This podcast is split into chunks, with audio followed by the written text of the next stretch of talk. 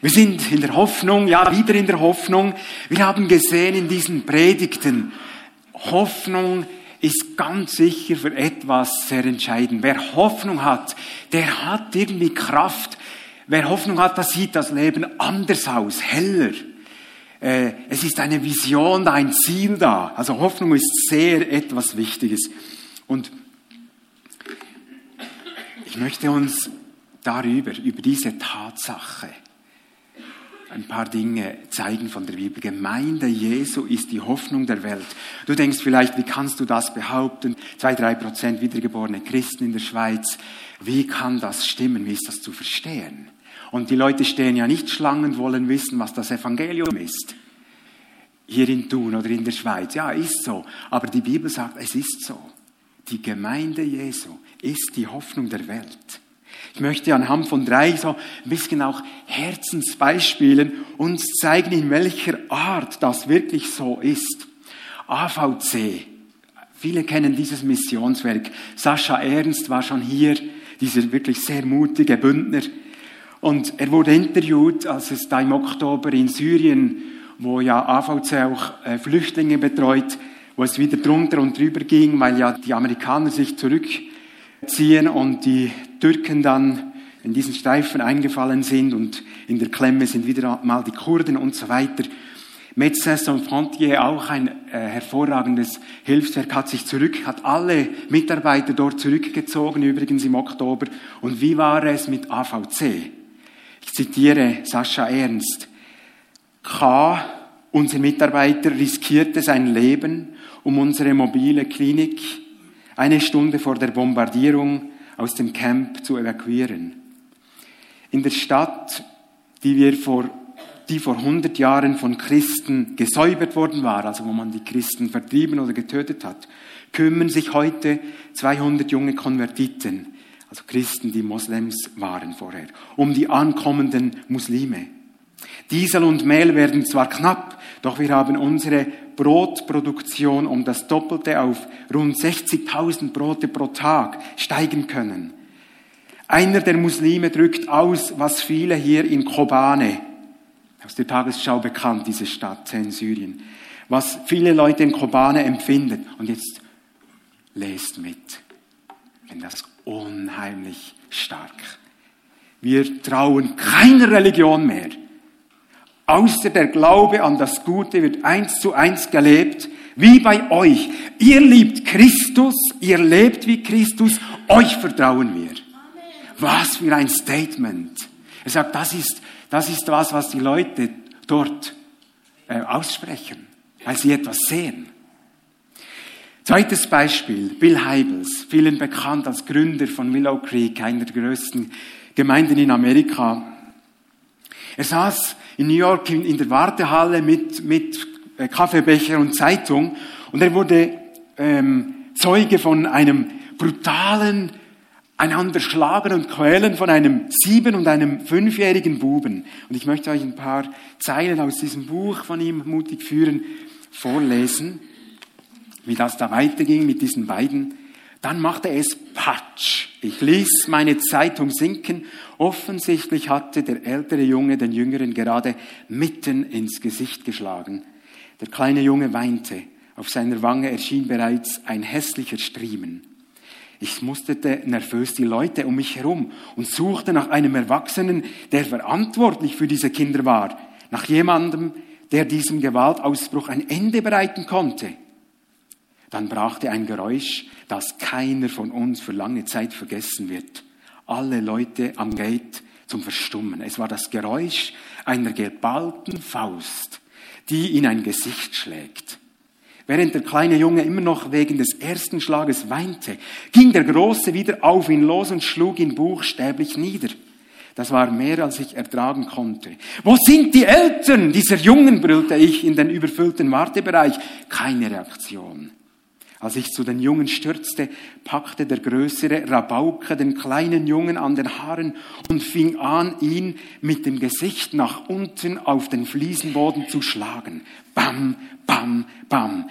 Ich hörte den letzten Aufruf für meinen Flug, aber ich war von dieser offenen Gewaltszene zu erschüttert, um meine Mission jetzt aufzugeben. Ich packte den älteren Jungen am Arm und zog ihn von dem jüngeren weg. Dann hielt ich sie so weit auseinander, wie ich konnte. In einem Arm hielt ich ein Kind mit einem blutigen Gesicht, mit dem anderen versuchte ich, einen Jungen aufzuhalten, aus dessen Augen Mordlust blitzte, und ich wusste, dass ich eine menschliche Tragödie in meinen Händen hielt. Genau in diesem Augenblick kam ein Mitarbeiter der Airline auf mich zu und sagte, wenn Sie Mr. Heibel sind, dann müssen Sie sofort zum Flugzeug, es startet gleich. Zögernd lockerte ich meinen Griff, packte meine Sachen zusammen und eilte den Gang hinunter. Dabei rief ich dem Mitarbeiter noch eine flehentliche Bitte hinterher. Halten Sie diese Jungs auseinander, bitte, und finden Sie Ihre Eltern. Und Heibels schreibt ein bisschen weiter, in den 90er Jahren fuhr ich einmal im Monat nach Washington, um mich in den Zentren der Macht mit einigen der höchsten Volksvertretern unseres Landes zu treffen. Dort wurde mir nicht deutlich, wie mächtig diese Menschen sind, sondern im Gegenteil, wie beschränkt ihre Macht ist. Sie können lediglich die Feldmarkierungen auf dem Spielfeld des Lebens neu abstecken. Sie können aber kein menschliches Herz verändern. Sie können keine verletzte Seele heilen. Sie können Hass nicht in Liebe verwandeln. Sie können keine Reue, Vergebung, Versöhnung, keinen Frieden herbeiführen. Sie können das Grundproblem des Kindes, das ich im Flughafen sah, und das Millionen weiterer Kinder nicht lösen. Ich bin davon überzeugt, dass dies nur eine einzige Kraft auf diesem armen Planeten schaffen kann. Die Kraft der Liebe von Jesus Christus. Und das Wissen, dass der Gemeinde diese radikale Botschaft von dieser Liebe anvertraut ist, packt mein Herz jeden Tag aufs Neue. Ein drittes Beispiel in einer kleinen, unauffälligen Stadt namens Glücksstadt oder ein Dorf in Norddeutschland. Eine kleine Pfingstgemeinde dort. Und da saß ein Kreis Freitagabend im Gebet und ein elfjähriger Junge saß dabei. Und sie wollten gerade aufbrechen. Da hatte eine ältere Dame, sagte, ich habe noch eine Vision gehabt. Einige erahnen, wer, um wer es geht. Und dann hat sie diese Vision gesagt. Sie hat gesagt, ich sah eine Gruppe schwarzer Menschen, eine ziemlich große Menschenmenge. Sie waren im Halbkreis um einen kleinen Jungen versammelt, der einen großen Leib Brot hatte. Er brach immerzu etwas von diesem Brot ab und reichte es den Menschen. Während er das tat, wuchs das Brot und wurde immer größer. Dann drehte sie sich zu mir herum und zeigte auf mich, der kleine Junge, den ich sah, ist dieser hier. Und das war Reinhard Bonke, elfjährig. Und er, er schreibt dann weiter, es war wie, wie heißes Öl über mich gegossen wurde in diesem Moment. Und das war entscheidende, entscheidender Punkt in seiner Berufung. Ähm, er hat ja wirklich Afrika geprägt oder verändert. In Afrika leben über eine Milliarde Menschen und immerhin durch seinen Dienst dort aufgrund von ausgefüllten Karten sollen 79 Millionen Menschen Christus gefunden haben. Und jetzt gilt, afrikanisches Temperament und Art, da sind nicht alle dran geblieben. Aber ich meine, wenn nur die Hälfte im Leben mit Jesus geblieben ist, sind das Unmengen. Und der Start war in dieser kleinen Gebetsgruppe, in der Gemeinde in Glücksstadt. Diese drei Beispiele haben etwas Gemeinsames. Diese AVC-Mitarbeiter, Bill Heibels und Reinhard Bonke, sie waren entzündet worden von der Herrlichkeit Gottes. Ich habe gedacht vorher, Heinz Beutler, überwältigt. Wenn unser Herz überwältigt wird von der Liebe Gottes, von dem, was Jesus getan hat, dann passiert das, was diese, in diesen drei Beispielen herausgekommen ist. Wenn du im Herz nicht Info, nicht irgendwie ein, ein temperamentvoller Redner, wenn in deinem Herz, wenn in deinem Herz klar wird, das ist der lebendige Gott. Die Liebe des lebendigen Gottes. Und weil sie angezündet waren mit dieser Herrlichkeit, wurden sie zu diesen Hoffnungsträgern. Und zugegeben, es sind sehr spektakuläre Beispiele. Aber denken wir dran, jeder Mensch, der diese Herrlichkeit erlebt, der Jesus so erlebt, dass er sagt, ich will ihn aufnehmen, hat von der Substanz her, von der geistlichen Substanz her, genau dasselbe in sich. Es ist die gleiche Substanz, diese Herrlichkeit Gottes.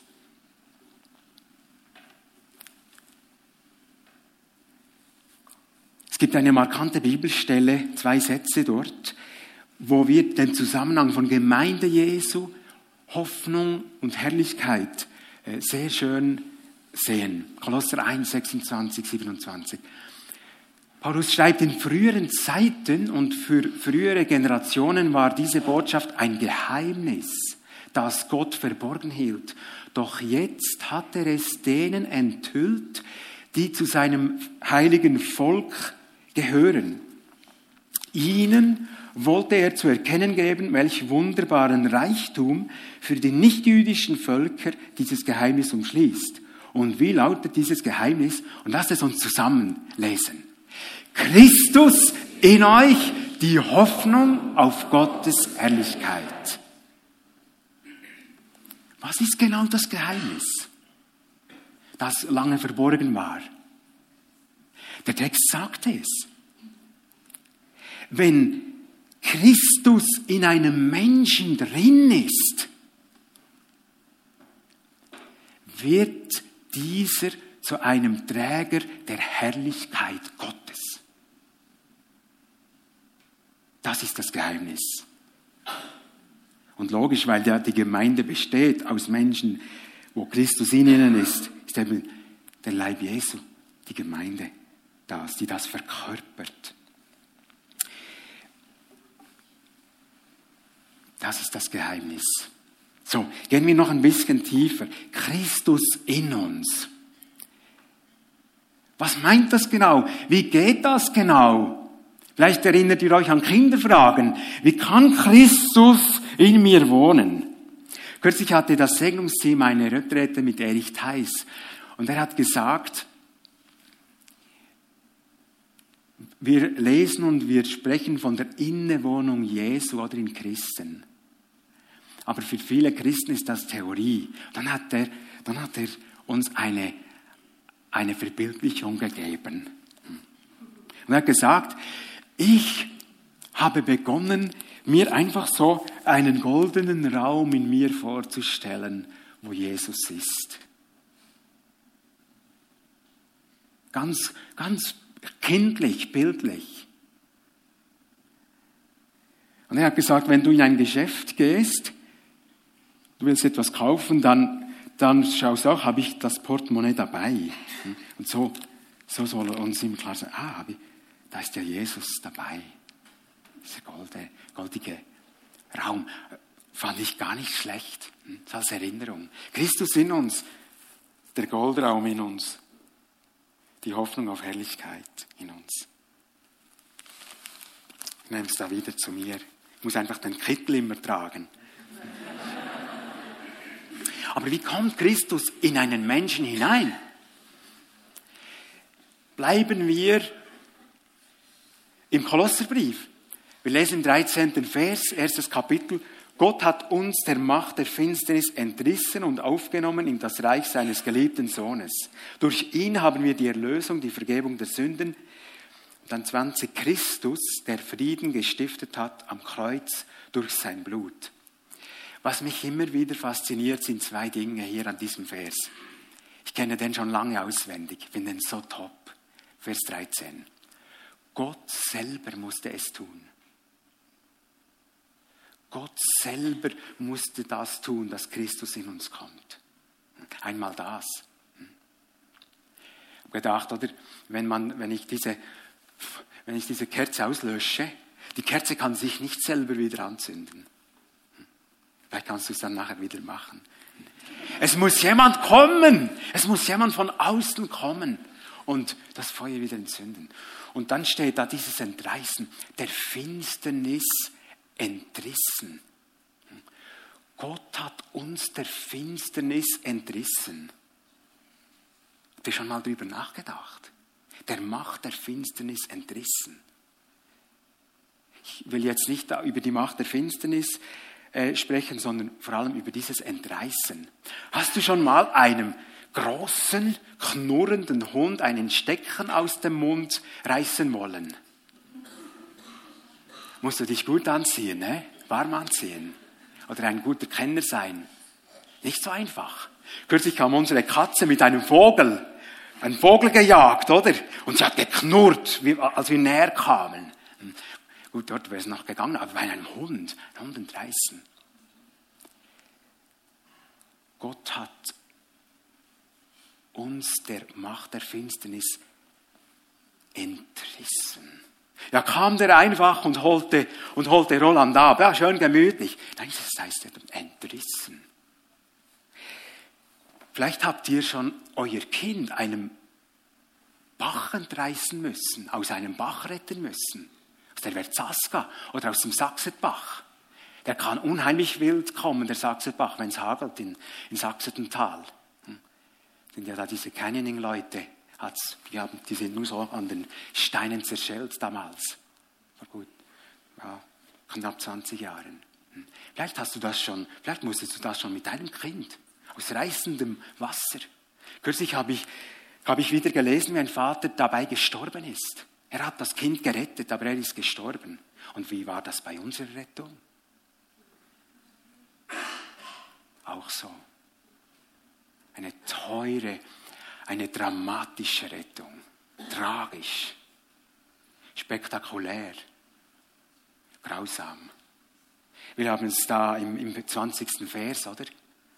Kreuz und Blut. Gott hat uns entrissen mit allem, was er zur Verfügung hatte. Und das war sein Sohn.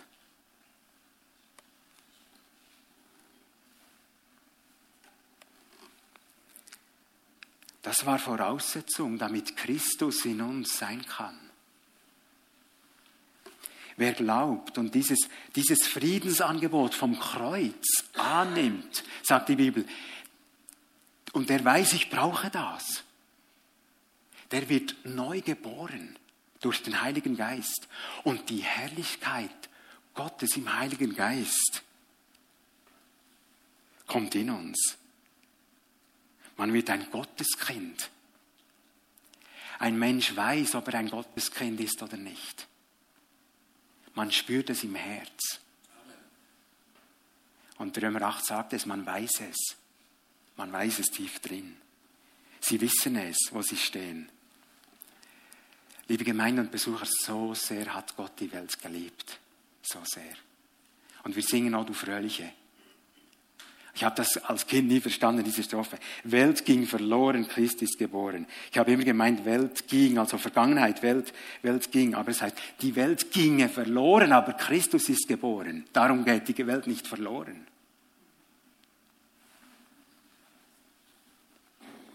Durch den Glauben wohnt Christus in unseren Herzen, betete Paulus im, im Epheser 3. Durch den Glauben wohnt Christus in unseren Herzen. Pack das neu, wenn das bei dir schon geschehen ist. Was heißt die Hoffnung auf Herrlichkeit? Ja, wohin sind wir versetzt? Haben wir auch gelesen. Aus der Macht der Finsternis, was wäre logisch? In die Macht des Lichts. Es steht nicht das.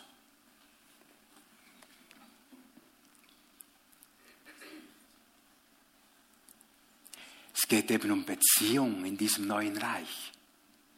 In das Reich seines geliebten Sohnes sind wir versetzt. Noch einmal golden, ne? Das Reich von Jesus. Und wenn es hier heißt, Gottes Kinder haben die Hoffnung auf Herrlichkeit, dann tröstet und ermutigt Paulus im Kolosserbrief die Leute zuerst mal einfach für das, was nach dem Tod ist, auf die Zukunftshoffnung, auf den Himmel. Also die Hoffnung auf Herrlichkeit meint ein Teil, das was kommt, wenn dann alles vollkommen ist. Aber zum Glück meint es nicht nur das. Es fängt vorher an. Denken wir an Bonke. Er hatte so einen Herrlichkeitsmoment, dass er der Mähdrescher Gottes wurde in Afrika. Und wer ein bisschen von Bonke und von dem ganzen äh, Team weiß, die haben ja ihr Leben x-fach riskiert. In diesen Gewittern, in diesen Stürmen, Stromschläge. Und Leute waren auch todesgefährlich verletzt, Mitarbeiter. Und es ging weiter. Sie hatten die Herrlichkeit in sich. Sie hatten die Vision, wir sind die Hoffnung für Afrika. Es beginnt vorher. Oder ich meine auch in Syrien oder Bill Heibels. Wie wäre das möglich gewesen ohne diese Hoffnungsherrlichkeit in ihnen? Wir merken das. Das kommt nicht erst mit unserem Ableben. Ich habe geschaut, wo die Herrlichkeit als Begriff in der Bibel auftaucht. Sehr interessant. Das hebräische Wort heißt Kavod und das griechische Doxa, von daher kommt die große Doxologie und so weiter. Die Herrlichkeit war in, in diesem Begegnungszelt bei Mose in der Stiftshütte. Und die war so stark, dass Josua, ich, ich werde immer an dich erinnern, David, ich find, finde, du bist ein Josua. Du suchst die Herrlichkeit Gottes, wo sie ist. Und dieser Josua heißt es, er wollte nicht aus dem Begegnungszelt. Mose ging schon mal raus, aber Josua wollte einfach in dieser Herrlichkeit des Herrn bleiben.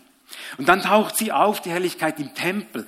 Die war so stark bei der Einweihung, dass die Priester ihren Dienst unterbrechen mussten. Ich weiß nicht, ob sie nichts mehr gesehen haben oder nicht mehr atmen konnten. Ich weiß es nicht. Aber die Herrlichkeit Gottes war da. Dann in Jerusalem, sie wird beschrieben, auch für das neue Jerusalem. Jesaja 60,1. Interessanterweise ein Weihnachtskanon. Mache dich auf, werde Licht, denn dein Licht kommt. Und die Herrlichkeit des Herrn was heißt es? Äh, geht auf über dir oder geht leuchtend über dir auf. Dann die Herrlichkeitsmomente in der Weihnachtsgeschichte. Einen kennen wir. Als die Hirten erschraken. Und das Engelsheer am Firmament hat gesungen, wahrscheinlich enorm laut. Ehre sei Gott in der Höhe. Und dieses Ehre ist eben der, dieser Begriff Herrlichkeit, Doxa. Äh, Herrlichkeit des Herrn in der Höhe und Friede auf Erden, den Menschen seines Wohlgefallens. Die Wunder Jesu zeigen die Herrlichkeit Gottes, sein Leiden und Auferstehen, jede Rettung, jede Wiedergeburt, jede, jeder Mensch, der Christ wird, ist, da taucht die Herrlichkeit Gottes auf, sonst wäre das nicht möglich. Jesus hat den Jüngern in Johannes 14 versprochen, ihr werdet größere Werke tun, als ich getan habe. Ich weiß nicht, was das heißt. Vielleicht ist das mengenmäßig zu verstehen, denn wie willst du Jesu toppen? Er hat Tote auferweckt. Wie willst du das toppen? Vielleicht ist es die Menge, ich weiß es nicht, aber er hat den Jüngern die Ausrüstung gegeben, er hat sie angehaucht, gesagt, da der Heilige Geist. Und dann kam Pfingsten, die Herrlichkeit Gottes. Und mit dem sind sie losgezogen, haben Dämonen ausgetrieben, Leute geheilt. Die Herrlichkeitskraft in ihnen. Das ist die Hoffnung auf Herrlichkeit. Und noch einmal, hey, die ist in uns. Wer Christ ist, ist diese Herrlichkeitskraft in uns. Und Christen sind Herrlichkeitsträger und darum, dadurch Hoffnungsträger. Wie diese drei, die ich am Anfang gesagt habe. In der Mitte ein syrisches Flüchtlingslager, wo geholfen wird mit Broten. Und verstehen wir, wenn wir jetzt noch das den Satz aus dem Kolosserbrief, den Satz 1.18 berücksichtigen, wo es heißt, Jesus ist das Haupt des Leibes, nämlich der Gemeinde. Und wir sind also Jesu Leib, wir sind Glieder. Und wenn wir uns jetzt noch vorstellen, die Sehnsucht Gottes nach den Menschen ist so logisch, dass die Herrlichkeitsträger die Hoffnungsträger sind, damit Jesus gefunden wird. Das Bild kennt ihr, habe ich schon ein paar Mal gezeigt. Aber schaut, so ist es. Das ist Gottes Anliegen. Das ist Gottes Anliegen. Wir sind definitiv die lebendigen Hoffnungsträger für Christus. Oder wer hat dir die Botschaft gebracht von Jesus? Gott direkt. Den allermeisten nicht. Es gibt's manchmal. Aber die allermeisten wurden durch Menschen aufmerksam und durch Menschen mit dem Heiligen Geist zusammen überführt im Herzen, dass der Tag kam, wo sie sagen, ich übergebe mein Leben, ich übergebe mein, mein Steuerrad Jesus. Wir sind definitiv Gottes Herrlichkeitsträger. Es kann es niemand anders sein. Wir sind Salz, sagt die Bibel. Wir sind Licht. Wir sind Wohlgeruch Gottes. Wir sollen lösen und binden im Namen Jesu. Das hat schon damit zu tun, dass wir Auskunft geben sollen. Und vereinzelt habe ich es wirklich schon erlebt, dass Leute gesagt haben, du, aber was müsste ich denn tun, damit Christus in mir wohnt? Da haben wir Autorität, da sind wir die Auskunftspersonen Nummer eins natürlich. Und dann lösen Binden die ganze Autorität. Kürzlich war jemand im Büro, hat gesagt, gestern sind wirklich Dämonen ausgefahren und jetzt will ich das noch versiegeln. Und dann knieten wir vors Kreuz. Und ich dachte, wohin hätte dieser Mann gehen sollen, wenn es nicht die Herrlichkeitskraft Gottes gäbe? Die Dämonen hätten weiter gewütet.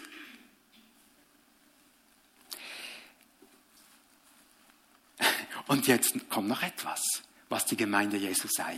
Und da, da, da verschlägt es einem den Atem. Und da kommt man sich so auch klein vor und denkt, wie geht das? Paulus schreibt im dritten Kapitel des Epheserbriefs, dass durch die Gemeinde Jesu der sichtbaren und unsichtbaren Welt, wisst ihr was, offenbart werden soll? Die Weisheit Gottes. Das schlägt alles nieder. He? Ich meine, das können wir uns nicht mal so vorstellen, was die Weisheit Gottes ist. Und doch sagt es die Bibel. Und ihr, ihr, spürt vielleicht, ich möchte uns auch ermutigen, vielleicht gehst du durch schweres Tal, vielleicht bist du krank, vielleicht hast du große Sorgen.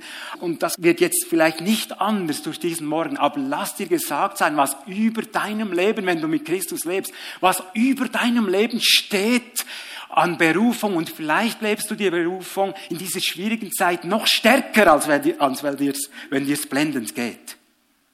Vielleicht hast du noch viel mehr Beobachter. Sagen, jetzt wollen wir schauen, ob da dieser Gott und diese Beziehung hält. Jetzt noch etwas, ist vielleicht euch auch schon durch den Kopf gegangen. Wenn das wirklich so ist, wie die Bibel sagt, dass die Gemeinde Jesu die Hoffnung der Welt ist. Warum sind die Christen nicht gefragter?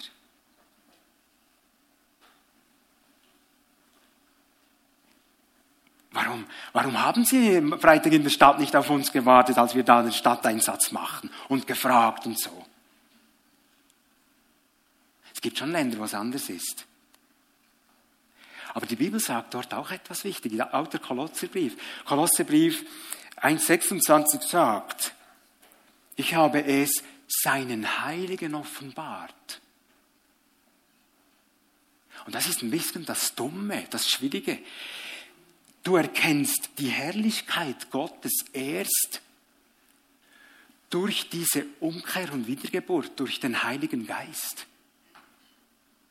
Mich haben vor meiner Umkehr zu Christus oft Christen geärgert. Und ich wusste nicht recht, was sie eigentlich meinten. Aber erst mit der Wiedergeburt des Heiligen Geistes habe ich die Bibel verstanden und habe ich gemerkt, die Macht der Finsternis. Ich war in der Macht der Finsternis bis jetzt. Ich habe das vorher nicht gemerkt. Das ist wahrscheinlich einer der Hauptgründe, warum Christen oft eben doch nicht willkommen sind. Und trotzdem sollen wir verkünden. Die Bibel sagt es. Beim zweiten Kommen, sagt Kolosser 3, beim zweiten Kommen wird es allen offenbar. Und Philipper 2,10 sagt, und dann werden sich alle Knie beugen. Alle. Und jede Zunge wird Lobpreislieder singen. Sie können nicht anders. Vielleicht ist das manchmal auch ein Trost, wenn du dich völlig unverstanden fühlst als Gottes Kind. Ich möchte noch diesen Text hier lesen. Es ist eine Prophezeiung Jesajas. Und Jesus hat in Nazareth gesagt, ich bin der, dieser Gesalbte. Und wir können uns jetzt, weil Jesus uns gesandt hat als Hoffnungsträger, wir können uns hier in diesem Text in diese Linie einbringen. Der Geist Gottes des Herrn ruht auf mir, denn der Herr hat mich gesalbt, er hat mich gesandt, den Armen frohe Botschaft zu bringen, um dir die zu heilen, die gebrochenen Herzens sind, den Gefangenen Freilassung auszurufen und den Gefesselten Befreiung. Das Anliegen von Bill Heibels, ein Gnadenjahr des Herrn auszurufen einen Tag der Vergeltung für unseren Gott, um alle Trauernden zu trösten, den Trauernden Zions Schmuck zu geben anstelle von Asche, Freudenöl statt Trauer, ein Gewand des Ruhmes statt eines verzagten Geistes. Man wird sie Eichen der Gerechtigkeit nennen, Pflanzung des Herrn zum herrlichen Glanz. Wieder der Schluss, die Herrlichkeit. Das ist mit unser Auftrag. Das dürfen wir mit anschieben, dass das Menschen erleben. So, ich komme zum Schluss. Wie sollen wir das leben? Und schaut, ich habe extra unsere Margot hier in die Mitte genommen, hm? zwischen Reinhard Bonke links und Bill Heibels. In der Mitte unsere Margot Müller. Und ich will damit sagen, sind wir nicht so kompliziert und denken, was müsste ich sein und tun und so, um als dieser Hoffnungsträger oder Trägerin zu leben? Wenn du Mutter bist, wenn du Kassierin bist an der Migro, wenn du Geschäftsführer bist, wenn du Journalist bist, wenn du, du kannst alles sein. Christus in dir, durch seinen Geist, leitet dich, gibt dir Liebe, sogar Feindesliebe, gibt uns Kreativität, gibt uns Ruhe, gibt uns Geduld. Oder wir müssen uns nicht abstrampeln. Das ist einfach mal gegeben, ein Faktum. Und ob jetzt Margot Müller Zvieri macht bei den Senioren, und alle so froh sind, dass es gutes Vier gibt, oder ob sie den Kontinent Afrika auf den Kopf stellen. Wenn sie es für den Herrn tun, Halleluja, wird ein Jubel sein. Und doch habe ich gedacht, in der Weihnachtsgeschichte gibt es drei Typen, die leben das ganz stark, ganz schön aus. Und zwar Maria. Wir können uns diesen Schock, diesen Schock nämlich kaum vorstellen, was das war, als Gabriel kam mit dieser Nachricht, du bist, du wirst vom Heiligen Geist schwanger werden. Es war eine totale Schocknachricht. Maria war eine Priesterstochter und sie wusste, ich werde noch härter gestraft, wenn man mich, mir den Prozess macht, als jemand, der untreu war, wo einfach, die einfach unehrlich schwanger wird. Sie hat gewusst, welche Strafe es es ist. Ich sage jetzt nicht, aber vielleicht wisst ihr es Einzelne. Es fürchterlich. Sie hat das gewusst. Und sie hat auch nicht gewusst, wie Josef reagiert. Der nächste Schmerz, vielleicht noch größer. Aber was sagt sie im Schluss? Mein Leben gehört einfach dir. Und ich muss da noch ein, ein Schublädchen oder ein Stübchen hoher rücken. Ich kann mir es nicht vorstellen, wie das geht. Aber ich vertraue dir ist das Hingabe. Sie hat nicht wild getan, sie war nicht aktiv, aber als der Moment war, hat sie so reagiert. Josef, totale Treue zu, zu Reich Gottes Ordnung. Wenn wir genau hinschauen. Josef Marias Verlobte war ein Mann mit aufrechter Gesinnung. Er nahm sich vor, die Verlobung aufzulösen, wollte es jedoch heimlich tun, um Maria nicht bloßzustellen. Zwei enorm starke Punkte da drin. Er wusste, ich kann diesen Kompromiss nicht machen. Wenn meine Verlobte untreu geworden ist, ich kann sie nicht heiraten. In meiner Wahl einer Frau kann ich nicht jemanden wählen, wo einfach diesen, diesen Slalomweg geht in, so, in solchen Fragen. Es geht nicht vor meinem Gott. Und das Zweite, er hat es fair gemacht Maria gegenüber, liebevoll. Oder wollte es machen, er musste zum Glück dann nicht.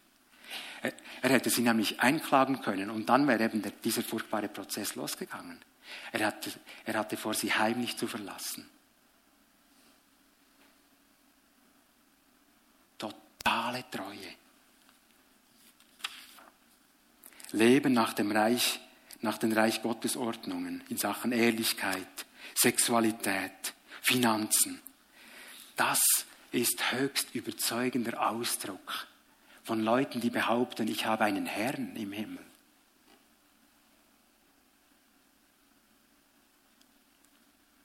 Einen Herrn.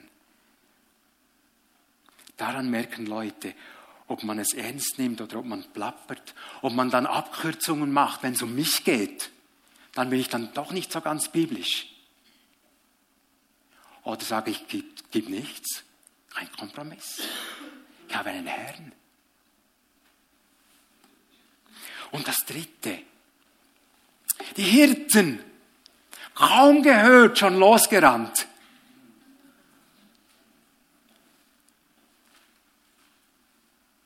Kommt, wir gehen. Ich finde, da können wir auch lernen. Nicht diskutieren, nicht Sitzungen in New York oder in Rom oder in Paris. Ihr Herz war überzeugt, los. Wäre manchmal, ist manchmal bei uns auch wichtig.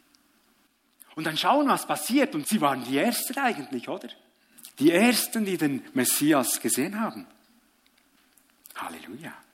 Die Hirten haben nicht viel gegolten damals. Preis zum Herrn.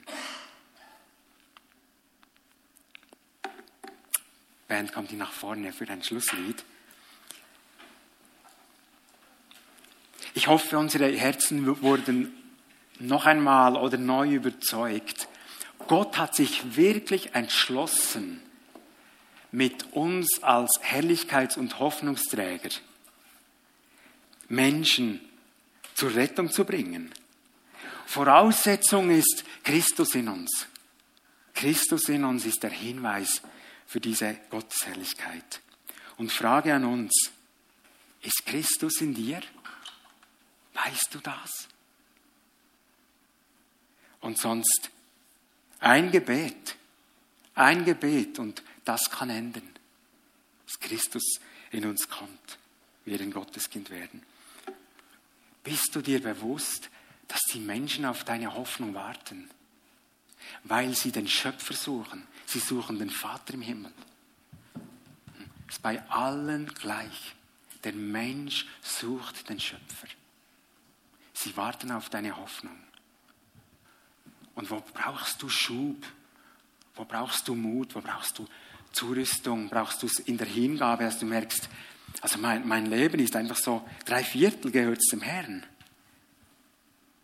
brauchst du eine neue Entscheidung für die Treue, für ein gerades Leben, für Aufhören mit Kompromissen, die deine Autorität nämlich nur schwächen. Oder sagst du, bei mir braucht es so viel, bis ich endlich etwas unternehme. Ich brauche mehr kindlichen Glauben. Ich brauche mehr Mut zu tun, umzusetzen. Bewege das. Gib Jesus eine Antwort. Denn ich bin überzeugt, wir wollen alle Herrlichkeitsträger sein diejenigen, die Christus kennen. Amen.